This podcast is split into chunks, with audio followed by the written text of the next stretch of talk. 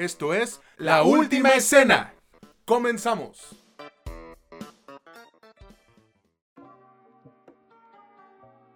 Hola, ¿qué tal amigos, amigas o como ustedes gusten identificarse? Bienvenidos a un nuevo episodio de este que es su podcast favorito sobre cine y series, La Última Escena, donde ya saben que no es lo que te cuentan, sino cómo te lo cuentan.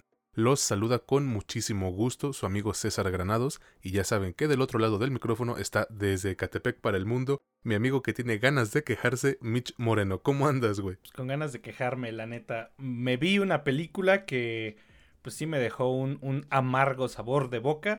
Llegaremos en algún momento a ese punto, pero por el momento, pues sí estoy como medio emputadón. ¿Tú cómo estás? y eso que, es difícil que tú te encabrones, pero mira, yo estoy bien, estoy em, contento por así decirlo, güey, porque hace unos días terminó la huelga de, actores, esto del, del SAG-AFTRA, y llegaron a un acuerdo pues eh, bastante, bastante bien redituable jugoso, un acuerdo jugoso, ¿no? Eh, qué chido, güey, de verdad, esperemos que, que, este pedo pueda arreglarse. Según es por tres años, entonces no me puedo o no podemos, entre comillas, confiarnos del todo, pero pues eh, qué chido que ya, ya solucionaron esto, aunque sea de forma temporal, ¿no? Pues sí, mira, como te, como te lo traté, bueno, como más bien lo traté de adelantar, más o menos los tratos quedaron como se esperaba. Gana quien debe de ganar, pues medio gana un poquito quien iba a ganar un poquito. Y al final, creo, ganamos todos porque vamos a seguir teniendo productos para rato. Digo, las suscripciones van a subir, güey. Al final del día nosotros vamos a ser quienes pagamos los platos rotos, por así decirlo. Pero pues es parte de, ¿no? Ni pedo, ¿qué se le va a hacer? ¿No quieres? Pues no los consumas y ya es lo que yo diría. ¿De qué vamos a hablar esta semana, güey? ¿Qué te tiene tan encabronado? No creo que sean tus broncos porque pues le ganaron a los Bills. Ya no conocemos la derrota, güey. ¿Qué se siente perder, güey? ¿Qué se, ¿Qué se sentirá perder? Pues mira, en esta ocasión tenemos dos productos de Netflix. Uno es reciente, o sea, se, se, estrenó anoche. No, no es cierto, no se estrenó anoche, pero sí es muy reciente. Que es la más reciente película de Fincher, The Killer, el asesino una serie, una adaptación de un manga que se llama Pluto. Ahorita vamos a hablar de eso, no les voy a decir más. Los otros dos están en cines. Uno es All Fun Games, una película de terror muy corta, muy, muy corta. Y la otra es el más reciente estreno del MCU que... Pues chale, de Marvels. Nadie la pidió, y ya llegaré a quejarme de ella porque sí, la neta, me voy a quejar y me voy a quejar cabrón, güey. ¿Cómo ves? O sea, eh, sí ando encabronado, pero, y se nota por qué, pero aún así, pues dan ganas de hablar de algunas cosas, ¿no? ya me estoy frotando las manos para escucharte, güey. Y es que, ya lo he comentado anteriormente, ¿no? Eh, ¿Qué flojera sería que hablemos nada más de cosas buenas, güey? Yo puedo entender a otros creadores de contenido que hablen solo de lo que les gusta y está chido, ¿no? Pero al menos creo que nosotros hemos dejado bien claro que la tirada en este podcast no es así. Tampoco es que vayamos a ver cuatro pinches películas o, series malas o seguidas. No, o sea, no se trata de eso. Pero sí hay que darle variedad porque pues quieras o no eso hace que la gente nos escuche. Entonces, pues vamos a darle, ¿no? Pero primero quiero recordarles que este podcast lo pueden escuchar en Spotify, Amazon Music, Apple Podcast y Anchor, que estamos en Facebook, Instagram y TikTok como La Última Escena Podcast. Bueno, en TikTok ya, chingue a su madre.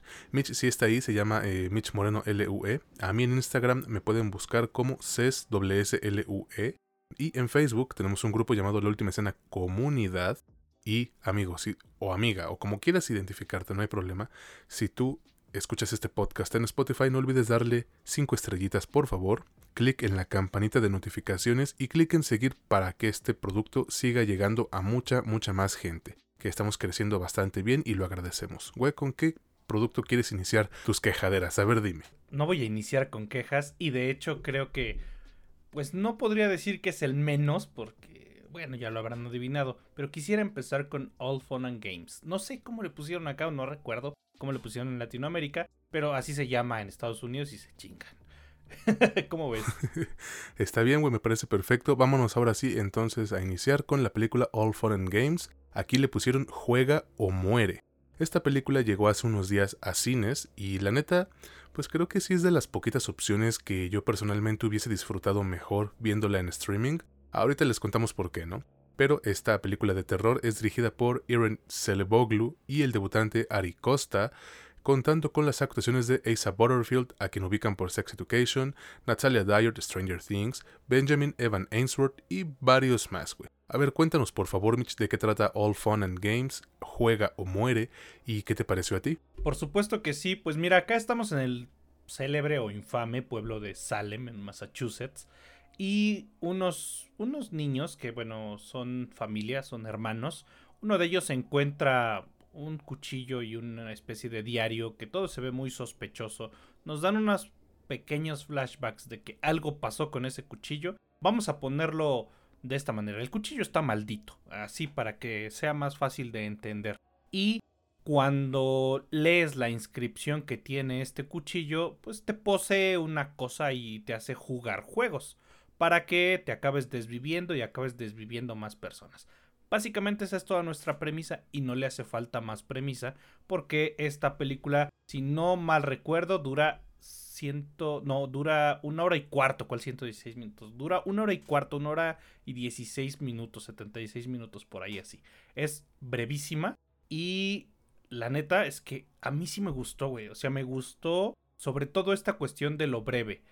Claro que tengo una queja con respecto a que el que sea demasiado breve no permitió que algunas cosas se terminaran de desarrollar lo suficiente y también nos roba un montón de espacio en un clímax que no acaba de ser lo suficientemente eficaz o poderoso o emocionalmente fuerte o bueno, no te despierta mucho, simplemente acaba y órale a chingar su madre todos y ya.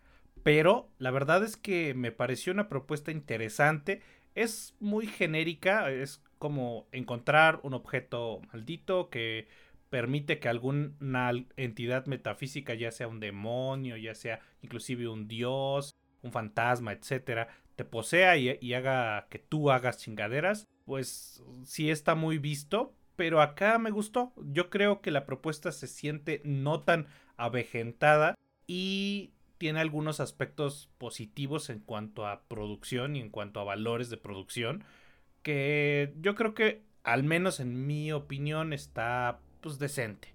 ¿A ti qué te pareció, César? Pues a mí me entretuvo durante esa hora con 16 minutos y creo que ya, güey.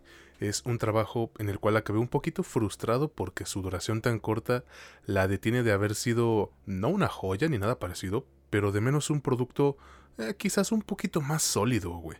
No lo digo porque la película esté culera, o sea, bueno, yo creo que sí lo está, pero no es inmirable. O sea, es de esas eh, que justo como, como les dije al principio, probablemente hubiese disfrutado mejor en streaming. Y esto se debe a, la duración que tiene, güey, que tú ya mencionabas. No es una película que ya con créditos dura apenas una hora 16 minutos. Y yo personalmente considero que este tipo de trabajos sí eh, requieren un mínimo de 90 minutos para desenvolverse bien, güey. All Friend Games es de esos raros ejemplos en donde podemos decir que le faltó tiempo. Y es raro, ¿no? Porque aquí nos la pasamos diciendo que a X o Y película le sobran minutos, ¿sí o no, güey? Hasta con Oppenheimer nos ocurrió. ¿Sabes qué, Mitch? Yo, yo creo que, que, los codirectores utilizaron como experimento esta película, güey. Como que la usaron para medir el terreno, a ver qué tan chidos les pueden salir sus proyectos a futuro o algo así, ¿me explico? Se ve, mm, híjole, güey.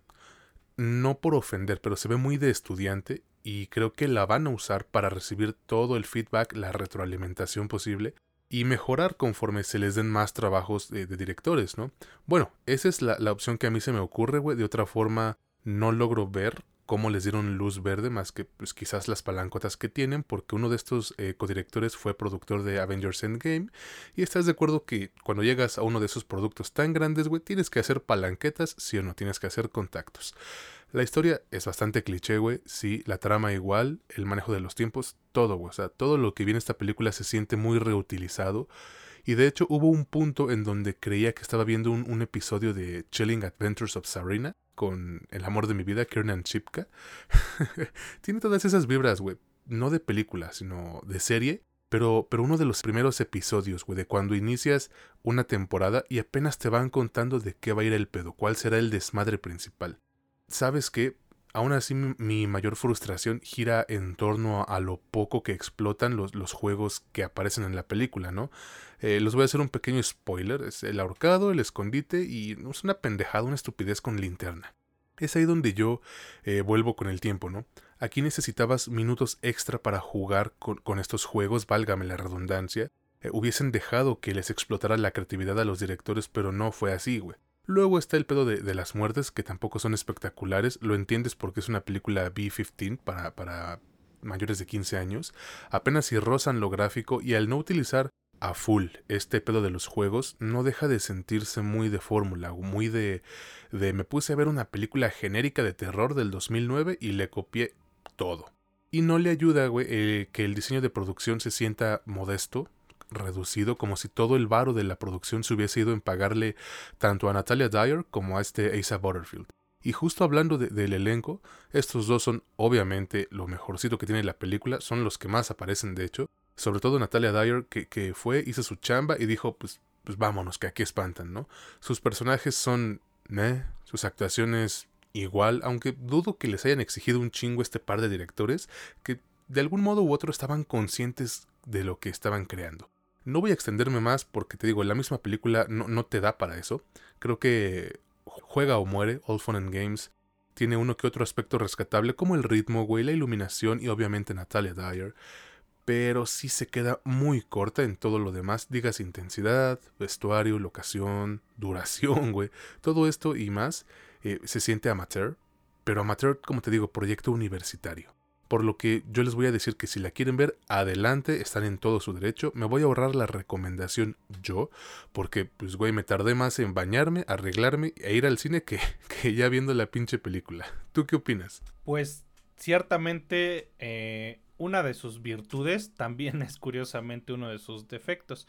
Si bien se agradece en estos tiempos que nos presenten una historia genérica que sea rápida, es decir, tiene que ser esa combinación. Si vas a utilizar algo de manual y solo le vas a cambiar algunas cosillas y meramente nos vas a presentar entretenimiento barato, porque eso es lo que es, hay que decirle a las cosas por su nombre. Es entretenimiento barato, no tiene nada de malo, a veces está bien que uno vea entretenimiento barato, pero si nos vas a presentar eso, pues por lo menos sé breve, sé conciso, sé eficaz con tu tiempo, o con mi tiempo principalmente. Acá, si bien esa parte se agradece, por supuesto que sí le acaba costando. No genera suficiente potencia emocional como para que nos interese lo que le pasa prácticamente a ninguno, excepto tal vez al morrillo, un poco. Pero nada más. El clímax se siente como de chingadazo, como güey. Creo que ya nos gastamos el dinero en estos actores. Nos sobran como dos mil dólares. Ya cábalo, güey, porque ya no hay feria. Y así se siente, no es como que así funcionan las producciones, pero así se siente. Aún así, yo creo que tiene ciertas pequeñas virtudes que a la gente que les gustan este tipo de películas les podría agradar. Sí podría pues llenar un espacio en sus fines de semana sin que se sientan demasiado decepcionados. Yo creo que sí podría recomendarla, pero solo si te gustan las películas de terror, solo si te gustan esta temática como de brujas y la chingada. Solamente así. Y avisarte, por supuesto que te vas a tardar más en llegar al cine, estacionarte, comprarte tus boletos, tus combo, que lo que te vas a tardar en verla y ya te vas a tener que ir a tu casa. Aún así, ustedes deciden, está en cines y pues yo creo que no, no va a estar ahí mucho tiempo, pero ahí va a estar. Exactamente, güey. Entonces, eh, les digo, ya si ustedes quieren ver Juega o Muere, All Fun and Games, adelante amigos. Y si les gusta, pues qué mejor, ¿no? Vámonos ahora con el siguiente producto de este episodio, que si bien no es justo comparar la calidad con el que acabamos de reseñar, sí debemos mencionar que pues dicho aspecto de la calidad es más notorio y más grande. Me refiero a The Killer, el asesino. Este es uno de los estrenos que más esperábamos por parte de Netflix, al menos yo, y que después de, de, haberlo visto confirmo que a lo mejor no es la película más chingona del año, pero sí una de las que más he disfrutado.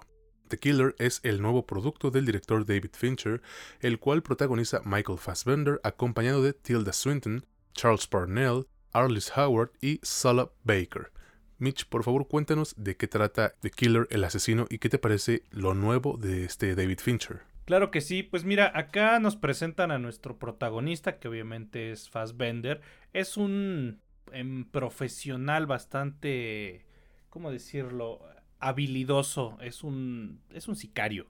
En, en términos mexicanos es un sicario, pero es un asesino profesional y está explicándonos porque aquí hay uno de los pequeños pecados, en mi opinión, es uno de los pequeños pecados de la, de la película, aunque se trata un poco de nuestra propuesta estética o nuestra propuesta plástica. El exceso de vocalización. Este güey nos está explicando cómo él ve eh, su trabajo, o sea, cómo él ve desde fuera o cómo intenta ver desde fuera el cómo hace su trabajo. Su trabajo es matar gente. Está explicándonos esto mientras está obviamente vigilando a alguien para llevar a cabo un trabajo que no sale como él esperaba. Así que como consecuencia le suceden cosas y él decide pues seguir un camino, no sé si llamarlo como de reivindicación, no sé si llamarlo como de corregir el camino o corregir el cómo se iría desarrollando su camino después, pero esta es nuestra premisa. Le pasa algo y él trata de corregir. ¿Por qué lo simplifico tanto? Porque acá no se trata tanto de la historia que nos están contando, sino de lo que nos dice este vato. La parte central de esta película, que sí es ciertamente cerebral, David Fincher es muy cerebral en, su, en sus obras, es justamente la opinión de este güey, lo que nos está contando. Este exceso de vocalizaciones, como en All Fun and Games, su mayor virtud, pero también es parte de su defecto. Además, bueno, antes de que siga con él, además, a mí me ha gustado mucho la película, pero porque tiene algunas propuestas interesantes, que son bastante agradables de ver, de escuchar, de leer, pero yo creo que se quedó como un poco más de medio camino de ser una gran, gran película. Me la disfruté, pero tengo bastantes reservas. Eh, ah, no, ¿sabes qué? Ahorita voy a continuar con la parte técnica porque aquí sí tengo un pinche, una pequeña queja, sobre todo en el segundo arco o en, el segundo, en la segunda parte de la película. Y yo creo que ahí está su gran problema, pero primero te pregunto a ti, César, ¿qué te pareció? Igual me gustó bastante, güey. Eh, yo la disfruté de principio a fin, pero esto no significa que voy a ignorar los errores que tiene, porque pues es David Fincher, ¿no? Es cine que merece ser visto y criticado de forma un poco más extensa o o quizás rigurosa, no como ustedes quieren que le hagamos luego con las películas de Bob Esponja, güey, o Paw Patrol, no mames, ¿no? y si nos ha ocurrido, acuérdense. Pero te digo, es un giro totalmente distinto. Mira, a, a, la película de The Killer le ayudan muchísimo, muchísimo, güey, los aspectos técnicos. El manejo de las cámaras, fotografía, iluminación, montaje, diseño de producción, escenografía, todo, todo, todo. Todo este aspecto mayormente visual le, le, da un punch tremendo al producto, Mitch, sobre todo cuando tenemos al protagonista en solitario dentro de espacios cerrados pero grandes, güey, amplios. Ahí eh, creo que el director de fotografía sabe jugar bastante bien con las sombras e incluso nos indica mediante puro lenguaje cinematográfico la, la, lucha que tiene el asesino este contra su propia oscuridad, o al menos es lo que yo entendí con ciertas tomas, güey, con ciertos eh, encuadres. También considero que, que la banda sonora es efectiva porque pues, básicamente son puras canciones de, los Smiths, ¿no? Que son una banda muy chingona y tienen un montón de rolas que pueden quedar o ser utilizadas en un chingo de películas. Supongo que a ti te gusta alguna que otra. Mira, no es que sean una de las mejores bandas del mundo como quizás Bronco o Tropicalismo Apache, güey. Pero pues se defienden, los Smiths se defienden. Bueno, pasando al tema de, las actuaciones, yo creo que la interpretación de, de Fassbender es bastante buena aunque también funciona como arma de doble filo, Mitch. En todo momento tiene un rostro carente de expresión, y esto, ¿sabes qué, güey? Puede provocar que los espectadores no terminen de engancharse con el protagonista, que de por sí es difícil porque estamos hablando de un perro sicario que incluso mata gente inocente, güey. Eh, entonces, te digo, de por sí es bastante difícil. Y luego le pones cara como de de mi cara cuando, el pinche meme que sale William Dafoe, Kanye West, entonces está cabrón. También sucede lo siguiente, el primer acto es bastante bueno, a mi consideración, cumple y te llena de intriga, pero el segundo, digamos, vamos a, vamos a dividir la película en tres, aunque ahí te aparecen cinco actos, ¿no? El segundo tercio de, de la película cuenta con demasiada calma, güey. Sientes que sucede muy poco en mucho tiempo y las cosas empiezan a, a, notarse como si avanzaran a vuelta de rueda. Yo vi esta película el día que se estrenó, no recuerdo si fue jueves o viernes, y te juro que, que a la mitad empecé a bostezar. Y no me gusta eso, menos siendo David Fincher. Por lo que mejor me fui al baño, después me fui a preparar un cafecito para desapendejarme y ya la pude terminar bien. Pero si hubiese sido mejor, no hubiese necesitado hacer esto. Sobre todo porque en las dos horas, güey, bueno, una hora con 59 que dura The Killer, utilizan esto que mencionas, güey, pero muchísimo, el recurso de, de la voz en off. Y como tal, no es un recurso malo, por algo se sigue utilizando, ¿no? El pedo es cuando lo usas de más. A lo mejor ustedes no me van a creer, pero si en una película casi no ven que, que el actor abra el pinche hocico para hablar, empiezas a desesperarte o a aburrirte, güey. A menos que desde el principio te indiquen que así va a ser todo el pedo. Y si bien a mí no me ocurrió tanto, estoy muy muy seguro de que un chingo de gente sí le dio pausa y probablemente ni la acabó. Y te digo algo, güey. La neta, la neta, a mí no me gustó el final de, esta película, porque a pesar de que puedo entender que, que, hubiese sido muy fácil para David Fincher terminar al estilo de John Wick su historia, no deja de sentirse medio seco, güey, sin, sin jugo. Me explico, siento que, que le faltó algo de intensidad al cierre. No sé si tú piensas igual que yo, pero es como si el director hubiese construido momentum durante toda la película y el último se le olvidó qué hacer con él y ya ahí lo dejó arrumbado. En conclusión, yo creo, me parece, considero que The Killer es un producto muy interesante, bien realizado en muchos de sus aspectos técnicos, con actuaciones bastante buenas. Güey, Tilda Swinton sale como 5 minutos y se roba cada segundo en el que aparece. Pero con una historia que, mira, no es como tal de huevísima, pero sí es una a la que unos, no sé, 40 pesitos más de intensidad le hubiesen ayudado un chingo, güey. ¿La recomiendo? Sí, pero no va para todos. The Killer no es ni será el mejor trabajo de Fincher, pero es una opción bastante superior, güey, a un chingo de productos que se han estrenado en las últimas semanas. O bueno, ¿tú qué dices? ¿Qué opinas? Pues mira, yo creo que es, es de ese tipo de productos que le callan la boca a quien dice que Netflix no tiene buenos productos. Por supuesto. Sin embargo, tampoco es como que la razón por la que alguien va a ir a pagar una suscripción mensual de Netflix. Porque sí es buena, pero tampoco es monumental, güey. No es impresionante. Tiene algunos aspectos que sí podrías decir que son más que destacados. Por ejemplo, la interpretación de Fassbender, si bien dices, y concuerdo, que tiene esta cara como de como de inexpresión, o sea, como una cara de, de nada, güey. Así de simple. Yo creo que es parte de la dirección de este güey. Le dijeron, necesitamos que te veas así. Y hasta en el cast está muy bien pues logrado, o sea, agarraron a un güey que puede tener esa cara. No cualquier actor lo puede lograr, hay gente que es demasiado expresiva. Este güey logró una cara neutra y eso era lo que se esperaba. Se supone que te está transmitiendo que el modo de ver su trabajo es así. Solamente puede ser exitoso a través de tener un cierto nivel de, calma, de, de estabilidad emocional y pues física. ¿En dónde está el gran error? Ya lo empecé a decir, tú lo continuaste, pero yo lo retomo. La segunda parte, lo que se siente como la segunda parte, una vez que nos establecen cuál es el conflicto inicial de la historia, no el conflicto inicial de nuestra propuesta, de la historia, parece ser que tenemos finalmente una fuerza antagonista que en algún punto nos da el indicio de que la película va a ser una especie de John Wick, de algún modo, y se empieza a inclinar levemente hacia el terreno de la acción.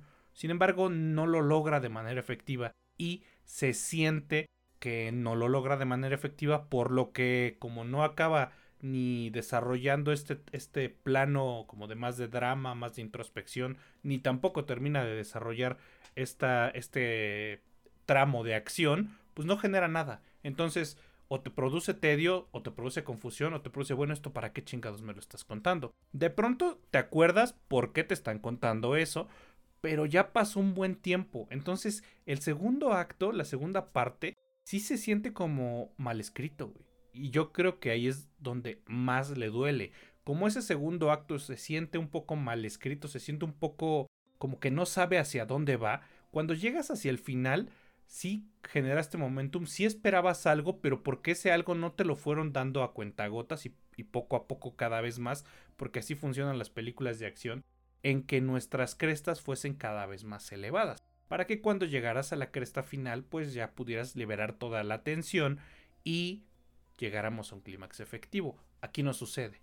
Para colmo, el clímax que nos entregas, para mí, en mi opinión, tal vez tendría que verla de nuevo, tal vez tendría que escuchar una lectura diferente de parte de otra persona que la analizara, pero para mí es incongruente con lo que nos presentaste una hora 50 minutos antes. Durante una hora 50 nos presentaste una lógica de este vato, una lógica emocional que finalmente no se cumple.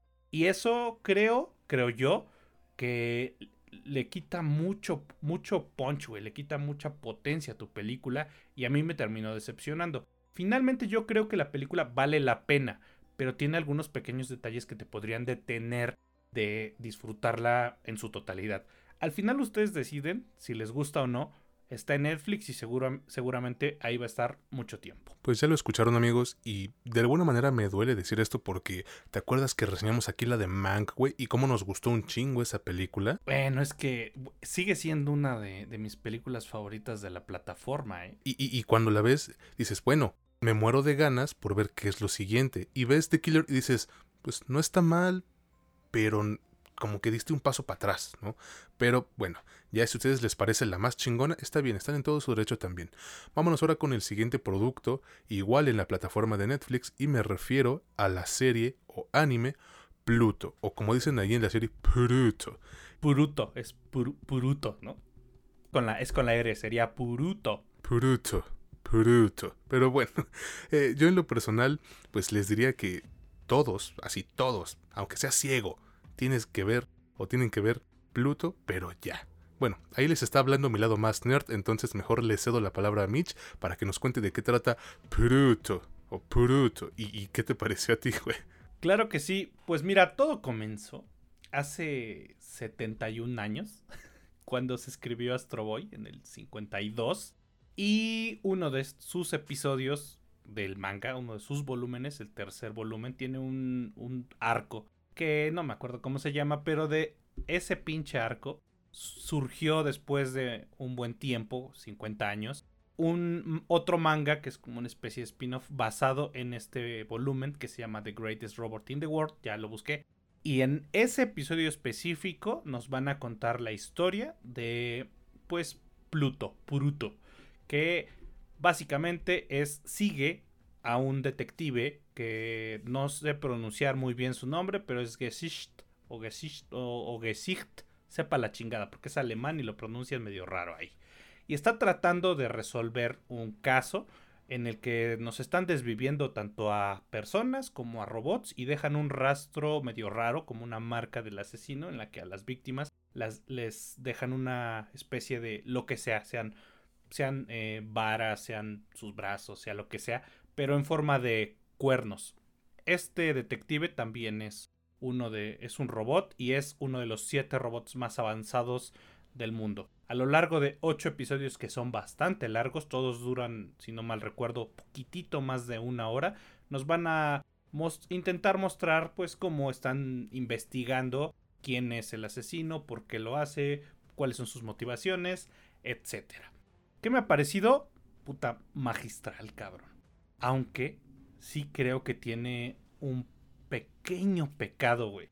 Y es justamente lo contrario de All Fun and Games. Duran demasiado, güey, los episodios. Si bien muchas de las cosas aquí están escritas con una pinche mm, calidad de pues la calidad del mangaka, la calidad del mangaka del que se del que bebe este este anime que pues si no mal recuerdo, ahí me corregirás, pero yo lo recuerdo haberlo escrito, es el mismo güey que hizo Monster y que es un güey que tiene mucho pues, esta tendencia a simbolizar demasiado las cosas, a ser como muy críptico, ser como muy de presentarte tu propuesta plástica, aunque sea en manga o aunque sea pues en este caso en anime. Y esto se traslada de modo tan bueno que se puede se pueden apreciar todos esos matices artísticos, todos esos matices filosóficos, estas ideas que están detrás de la historia y eso se agradece mucho, pero la historia misma y la duración del anime se vuelve demasiado denso,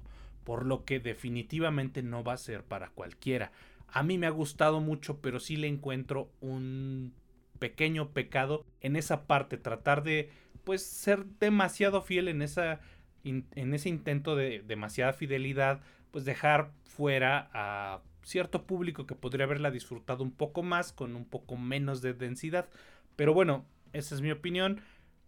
Mejor le pregunto a César, ¿qué te pareció? Bueno, antes de darle mi opinión a todos ustedes, eh, quisiera corroborar, bueno, confirmar que este manga o anime fue escrito por Naoki Urasawa, como dijo Mitch, el creador de Monster. Si no ubican Monster, simplemente les digo que es una de las mejores series, ah, no animes, series de todos los tiempos. Si no ubican Monster, están por la verga, güey. La neta, hijos de su puta madre. y, la historia de Pluto está inspirada en este arco de, de Astro Boy que mencionas tú, Mitch, y que su nombre original es Chio Saidai no Roboto. Ah, para que veas que sí dejan las clases de japonés, güey. bueno, ya en serio. Eh, dicho esto. En realidad, el César dijo ardilla voladora. aguacate. Salsa de aguacate. Dije que chinguen a su perra madre los broncos. Dijiste, odiame más. Odiame más, cabrón. no, ya en serio. A mí, te digo, me, me, me, encantó este anime. No sabes cuánto. Y sin pedos, yo creo que tiene para competir por ser o, para ser el mejor del 2023, cosa que tampoco sería muy difícil, güey, porque su único rival yo creo que sería la segunda temporada de Jujutsu Kaisen o Vinland Saga, pero no recuerdo cuándo se estrenó la de Vinland Saga. Que ni vengan los fans de, Attack on Titan a mamar, güey, porque con su porquería de final llevan siendo ya un par de años la burla de la comunidad y va para largo. Entonces, cállense, cállense hijos de su perra madre. Bueno, regresando, regresando a Pluto, yo creo que sí es digno de, aplausos, güey, el cómo agarraron parte de una historia de lo más light, como lo puede ser Astro Boy, y lo convirtieron en un thriller lleno de tensión e incertidumbre, güey. Pero incertidumbre de la chida, ¿no? De que poco a poco te vas adentrando más en la historia sin saber qué ocurrirá después. Y cuando menos te das cuenta, ya te chingaste los ocho episodios. Y, y son ocho episodios, como bien mencionas, de una hora, güey. Creo que el que menos de duración tiene son 57 minutos, güey. Y el más largo creo es una hora con 10, creo. Eh, no estaría sencilla, teóricamente. Y digo teóricamente porque a, a, mí se me pasaron bastante rápido, güey. Y me dejaban con ganas de más. No sé si me doy a entender con esto, pero lo que quiero decir es que cada episodio te cuenta su parte de la historia, pero no sin dejar pequeños cabos sueltos para que te comprometas a terminar la pinche serie. Sí, sí, están largos, güey, lo entiendo, pero el ritmo de la serie me parece muy bien llevado y a mí nunca me cansó. En lo personal no me sucedió así. También creo que, que la construcción de los personajes fue maravillosa porque, güey, ¿qué tan cabrona debe estar tu escritura para hacer que empaticemos y nos encariñemos con pinches robots, güey. Hasta ganas me dieron de abrazar mi tostadora, güey. No mames. Neta, qué forma tan chingona de dotar a tus robots de sueños, traumas, anhelos, etc. Yo creo que muchos creadores, güey, bueno, no creadores, pero gente que se quiere dedicar a este pedo, tendrían que darle una checada ya sea al manga o al anime de Pluto para que vean cómo cualquier cosa, güey, puede generar emociones si las sabes escribir bien, si, si sabes aterrizar bien las emociones, sueños y traumas, lo que dije, con tu personaje. El estilo de dibujo es lo que más me llamó la atención porque se nota la mezcla entre el estilo de Urasawa con el de Osamu Tezuka o Tezuka, Tezuka, el autor de Astro Boy, que en paz descanse. Me gusta, güey. No sé si tú lo veas de esta manera, ahorita me dices, pero yo creo que, que es como un homenaje sutil, pero directo al mismo tiempo. Y pues no pudo haber sido de otra manera, porque el manga o la historia y el anime incluso lo supervisaron los hijos de, de, de este autor. Y la animación tampoco falla, güey. O sea, obvio dejan lo mejor para los momentos en los que hay madrazos, pero en general es una animación estable en todo momento. Además, eh, la historia cuenta con un mensaje bastante fuerte en contra de cosas como la discriminación, como el racismo incluso, güey, xenofobia, todo este tipo de cuestiones que ya hemos visto en productos, incluso este año, ¿no?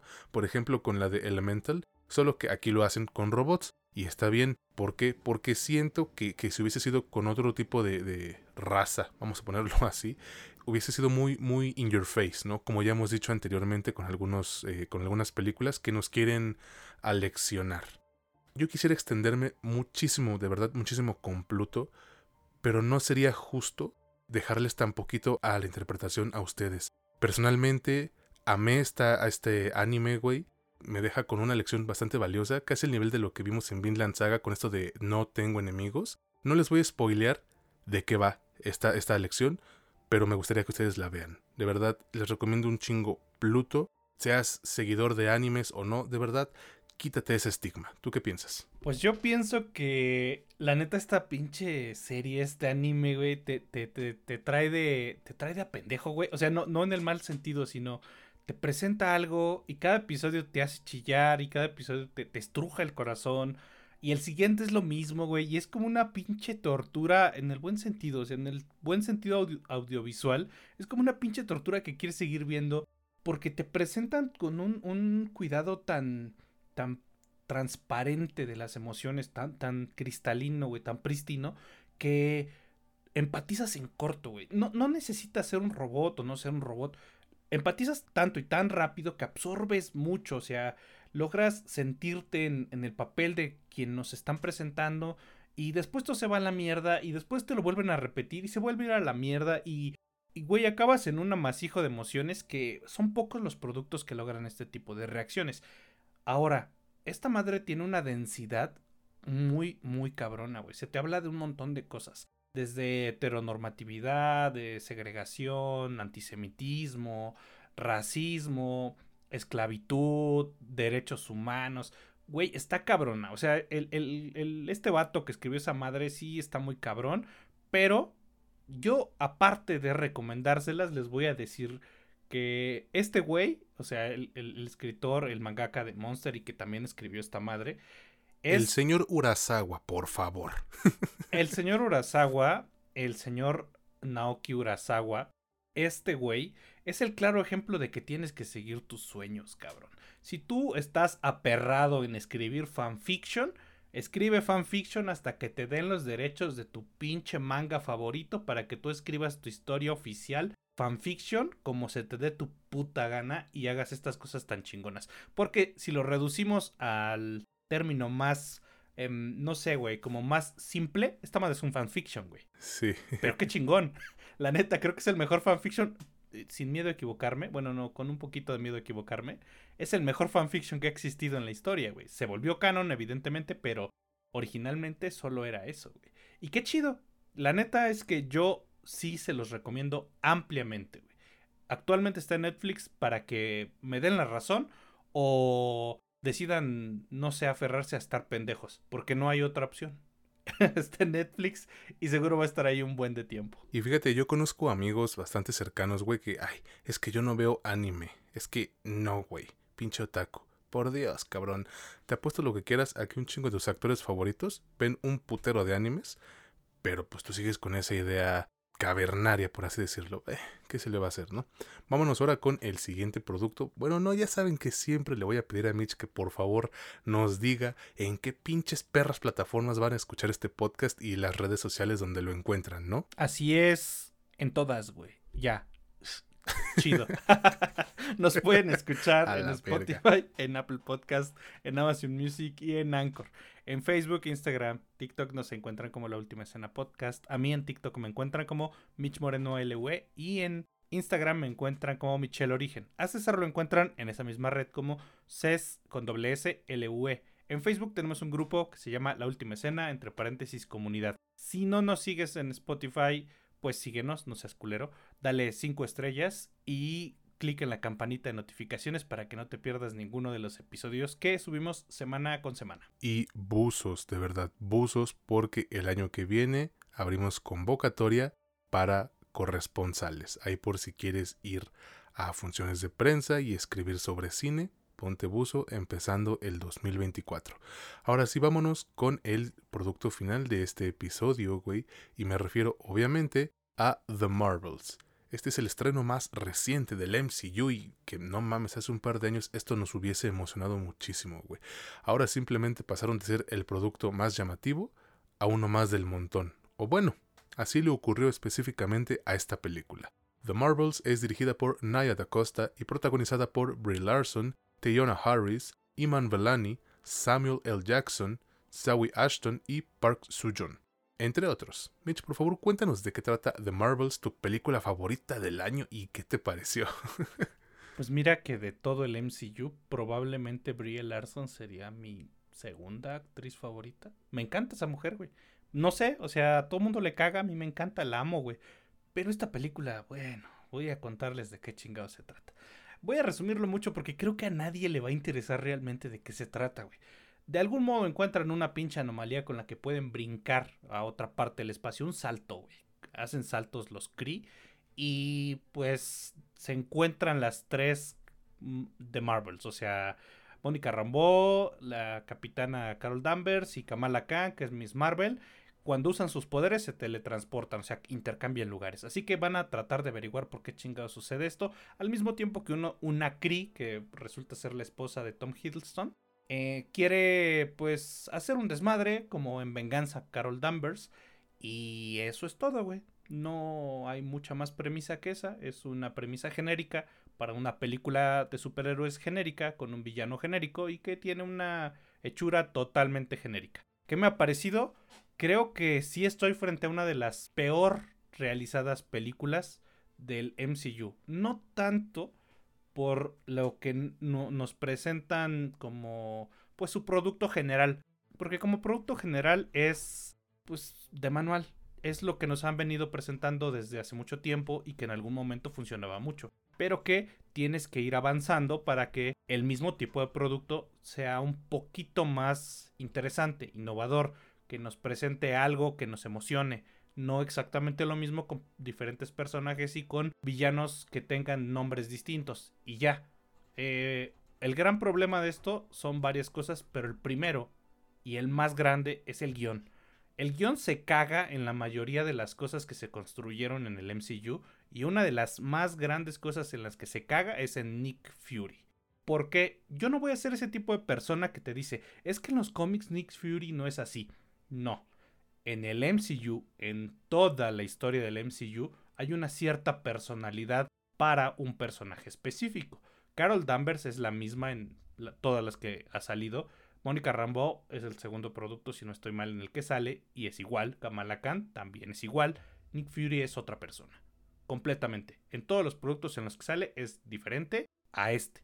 Y aquí, ese cambio, güey, se siente horrible sientes que estás viendo a otra persona casi por completo. Eso solo es una pequeña muestra del poco respeto que le tuvieron a lo que se supone que nos están presentando en pantalla. Ahora, los efectos visuales están en su lugar, nada más. La historia está presentada de manera regular, sí, es decente. Todos los aspectos técnicos están en su lugar también, porque pues saben hacer eso, llevan mucho tiempo haciéndolo pero nada más, no brinca esa mediocridad, no intenta siquiera brincar esa mediocridad, por lo que por supuesto se queda poco menos de, de, medio camino, porque además ya traía la contra de que la gente no quería esta película, güey. Yo creo que esta película es el perfecto ejemplo de esta frase que dicen mucho los gringos, que es read the room. O sea, que es como, güey, date cuenta, date cuenta en dónde estás. Es como si estuvieses en un velorio y de pronto te pusieras a hacer chistes sobre la muerte y específicamente chistes sobre una muerte muy parecida al muerto que están velando, güey. Como, carnal, este no es el momento. Esta película es como, ¿sabes qué, güey? Es como ir a una cárcel y ponerte a cantar la de preso de José José, güey. Exacto, es como, carnal, esto no lo esperaba nadie y yo creo que lo que tenías que hacer es darte cuenta qué quería la gente y darle un poquito de eso porque ya no estás para ponerte mamón, no estás en el momento en el que llenabas las salas independientemente de lo que presentaras. Necesitas darle un poco más de gusto a la gente, aunque a veces la gente tiene gustos medio raros o les das gusto o mejor no presentes producto. Así de simple. Yo creo que esta película es como una muestra de eso. Pero, pues bueno, esa es mi opinión. ¿Cuál es la tuya, César? Bueno, antes de mi opinión, quiero que dejemos algo en claro, ¿no, Mitch? Eh, mucha gente ha estado mamando con que ah, es que lo progre, la chingada, su puta madre. No. Y si bien lo que acaba de decir Mitch suena como, como este tipo de personas, no va por ahí. Ustedes han escuchado este podcast ya un buen de tiempo y saben que aquí nosotros apoyamos la inclusión, que apoyamos la diversidad y que nunca nos va a molestar que una pinche película sea protagonizada por una mujer o por un afrodescendiente o por un trans. Nada de eso, de verdad que no. ¿Estás de acuerdo, güey? Sí, si no ha quedado claro que esto no tiene nada que ver con eso, pues no sé cómo hacerle para que quede claro. O sea, esto eso no es factor. Al menos en mis críticas eso me vale madre. Ni en las mías. Bueno, dicho esto, a mí me parece una película más del MCU, pero no de las destacables y tampoco de las peores, güey. Ya en episodios anteriores les he dicho que lo peor que le puede ocurrir a tu película es que no destaque ni por buena ni por mala. Que nadie la recuerda, porque el día de hoy todavía hablan de Iron Man 2 y está objetísima, güey. Y justo esto es lo que creo que le va a ocurrir a The Marvels, güey. Junto con un chingo más de productos post-endgame que seamos sinceros, güey, solo tres o cuatro han estado bastante buenos y todo lo demás se siente como un DLC, un DLC de videojuegos. Se van a quedar en la zona gris, en donde a nadie le importan, güey, ni siquiera para hacer memes. A mí me gustó la premisa, porque no es la cosa más despampanante ni espectacular, es de cierto modo sencillona, pero a veces menos es más, güey. La cosa aquí es que yo no estoy tan seguro de que hubiese sido necesaria una película turbo costosa del MCU para esto. Creo que incluso, güey, pudo funcionar mucho, mucho mejor como la segunda temporada de Miss Marvel. Pero ya cuando empieza el pedo fuerte, diga, ah, bueno, ahí está la película genérica del MCU. Si algo debemos reconocer, güey, es que al menos eh, The Marvels es concreta, compacta, concisa y chingue a su madre. Con una hora y 45 minutos, corrígeme si estoy mal ahorita, güey, es la de menor duración de, de, este universo. Y de algún modo está bien, ¿no? No porque me caguen los personajes o algo parecido, sino porque la directora y escritora Naya da Costa supo condensar su historia, entendió pues bien las limitantes de la misma y por ende creo que aprovechó para hacer de esa una película, sí, ya lo dijimos, genérica, pero al menos disfrutable en su mayor parte, vamos a decir eso, ¿no? Yo personalmente le aplaudo a Iman Belani, ella estuvo increíble en la película, güey, y es quien se siente con mayor presencia de, todo el equipo. De hecho, ella y la familia Kang, güey, son, son una pinche chulada. Bueno, todos ellos, güey, se roban la película. Son quienes mejor abordan el aspecto emocional de este producto y no sé si eso es lo que querían Kevin Feige y, compañía, güey. Ahí tienes la relación entre Carol Danvers y Monica Rambo con su conexión del pasado donde no explota como buscaban, güey. Al menos a mi consideración. Hay un momento bien logrado con, con Monica Rambo en un hospital, pero es difícil comprometerte con ello cuando todo lo que rodea a, tu película es... Meh. Así de simple es... Creo que el antagonista, güey, de, de, de, The Marvels es el detalle más contraproducente, y no por la actriz, ella hace su chamba, sino por la construcción del personaje Mitch. Básicamente es una versión de tiendas neto, güey, de Ronan el acusador, que de por sí ese güey también era plano y gris. Bueno, pues esta otra, peor, güey, de verdad. No le dieron el tratamiento que quizás se merecía, no le dieron otra personalidad, simplemente es voy a hacer esto porque tengo que. Y ese, además de todo, güey, es el mayor problema que tiene la película. Se siente hecha por hacerse, por cumplir contratos, porque si no, la pinche multota sale cara. Eso es lo que más le da en toda su perra madre, güey. Que se siente simplemente como, como un producto de cajón para cumplir. No quiero comparar, pero ahí tienes a James Gunn con Guardianes 3, que sí, tuvo que cumplir, se tenía que hacer, pero lo hizo con un chingo de cariño y de corazón que el día de hoy para mí sigue siendo una de las mejores del MCU, güey. Obvio no todo es malo, o sea, tiene momentos en donde sí me reí bastante, hay varias escenas de acción bien logradas y los efectos especiales pues ya no se ven tan piteros como en, en películas anteriores, güey. Y yo doy gracias por esto, porque imagínate, de por sí tu historia es chafona y luego se ve chafa también, güey, se ve piterona. No, pues, no mames. Mejor frijoles, diría el Eddie, güey. ya para concluir, eh, creo que The Marvels es una de esas películas en donde te das cuenta de lo gastado que ya se siente dicho universo cinematográfico, con una fórmula, pues, eh, que, que prometía al principio, pero que no la exprimen bien y termina siendo, otra vez, genérica y donde queda claro una vez más que Marvel a huevo quiere enfocarse más en su futuro que en el presente. Va a las prisas y eso no está bien. Yo se los voy a recomendar muy a secas, güey. Si eres de verdad fan, fan, fan de Marvel y no te has perdido ni una de esas pinches películas, adelante. Y quédense hasta el final. Hay una escena post créditos que, si tú me lo preguntas, güey, es lo más valioso de la película junto a los gatitos. ¿O tú cómo ves, güey? Pues fíjate, yo creo que sí es algo de lo más valioso, pero ya dejó de tener esa potencia, güey. No sé, hay algo que se perdió después de Endgame y que tal vez nunca lo vamos a recuperar. Yo lo dije en, mis redes sociales justo cuando salí de la función de, de Endgame allá por el 2019 que esto era como la cúspide y que lo más probable es que nos tocó, nos tocara solo vivirlo una vez en nuestra vida y jamás se va a repetir. Nos vamos a ir de este mundo y no vamos a repetir esa emoción de haber sentido cómo va creciendo nuestra expectativa y nuestra emoción.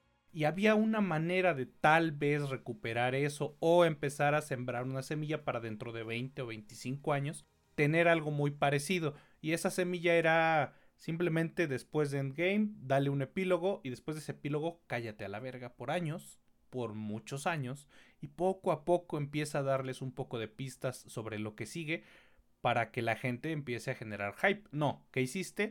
como te generaste dos mil millones de dólares, dijiste a huevo, lo que les dé me lo, se lo van a tragar porque son pendejos y la gente va a ir 20 veces al cine a ver cualquier estupidez.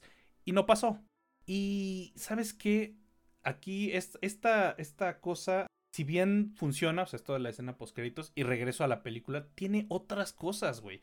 Tiene una subtrama, también la mencionaste, la cuestión de Gus y los gatitos, que no abonan ni madres, güey. Son gatitos, por supuesto, es lo más buscado del Internet y es lo más querido del Internet, pero como historia, como parte de la historia, neta, no abonan absolutamente nada.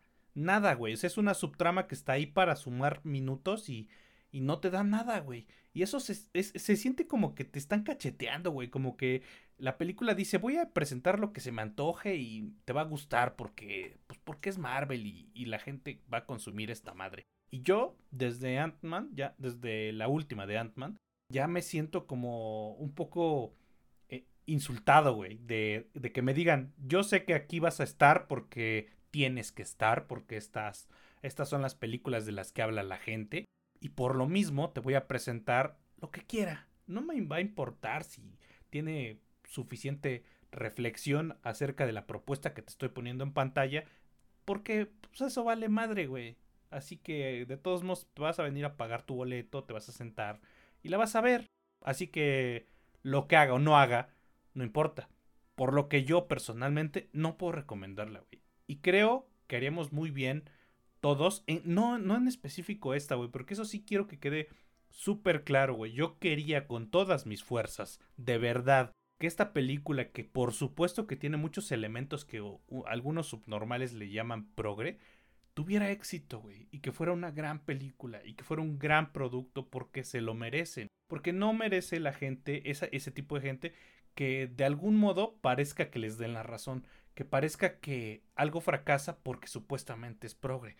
No, no funciona así, pero de ahí se van a agarrar. Y yo tampoco voy a andar defendiendo algo que me dio empate con mis ideas o con mi ideología, nada más, porque si no voy a fingir que esta película es buena, porque no lo es. Así que, en serio, yo creo que ahórrensela, nadie vaya a verla, pero si en el dado caso aún así quieres ir a probar suerte, pues está en cines. No creo que dure mucho, pero al menos un par de semanas sí, para que decidan si les gusta o no. Pues así como se está comportando la taquilla con, The Marvels, no creo, eh, güey. Es el peor estreno en la historia del MCU. Y tampoco me voy a alegrar, pero pues no sé qué esperaban con una película que, que la gente no quería, güey. Te digo, como segunda temporada de Miss Marvel, creo que hubiese funcionado de poca madre. Pero pues bueno, ya ustedes decidirán amigos. Con esto terminamos el episodio de esta semana de su podcast favorito sobre cine y series, La Última Escena, y pues queremos agradecerles una vez más a todos ustedes, seas nada más un escucha, un seguidor de la página, corresponsal, lo que sea, un hater, porque ya tenemos también pinche raza, pero güey, qué chido, ¿no? Que, que, que, tanto les importe nuestro proyecto. Gracias a todos, de verdad. ¿Algo que tú quieras agregar, Mitch? Sí, por supuesto, que chinguen a su madre los patriotas. pues ahorita sí le están chingando, Recio. ¿Qué te puedo decir, güey? Bueno, con eso terminamos, amigos. Gracias de verdad. Cuídense mucho, en serio, y esperamos contar con ustedes la próxima semana en este que es su podcast favorito sobre cine y series, La Última Escena, donde ya saben, no es lo que te cuentan, sino cómo te lo cuentan. Yo soy César Granados y estuve con mi buen amigo Mitch Moreno. Que pasen un excelente día, tarde, noche, hasta la próxima.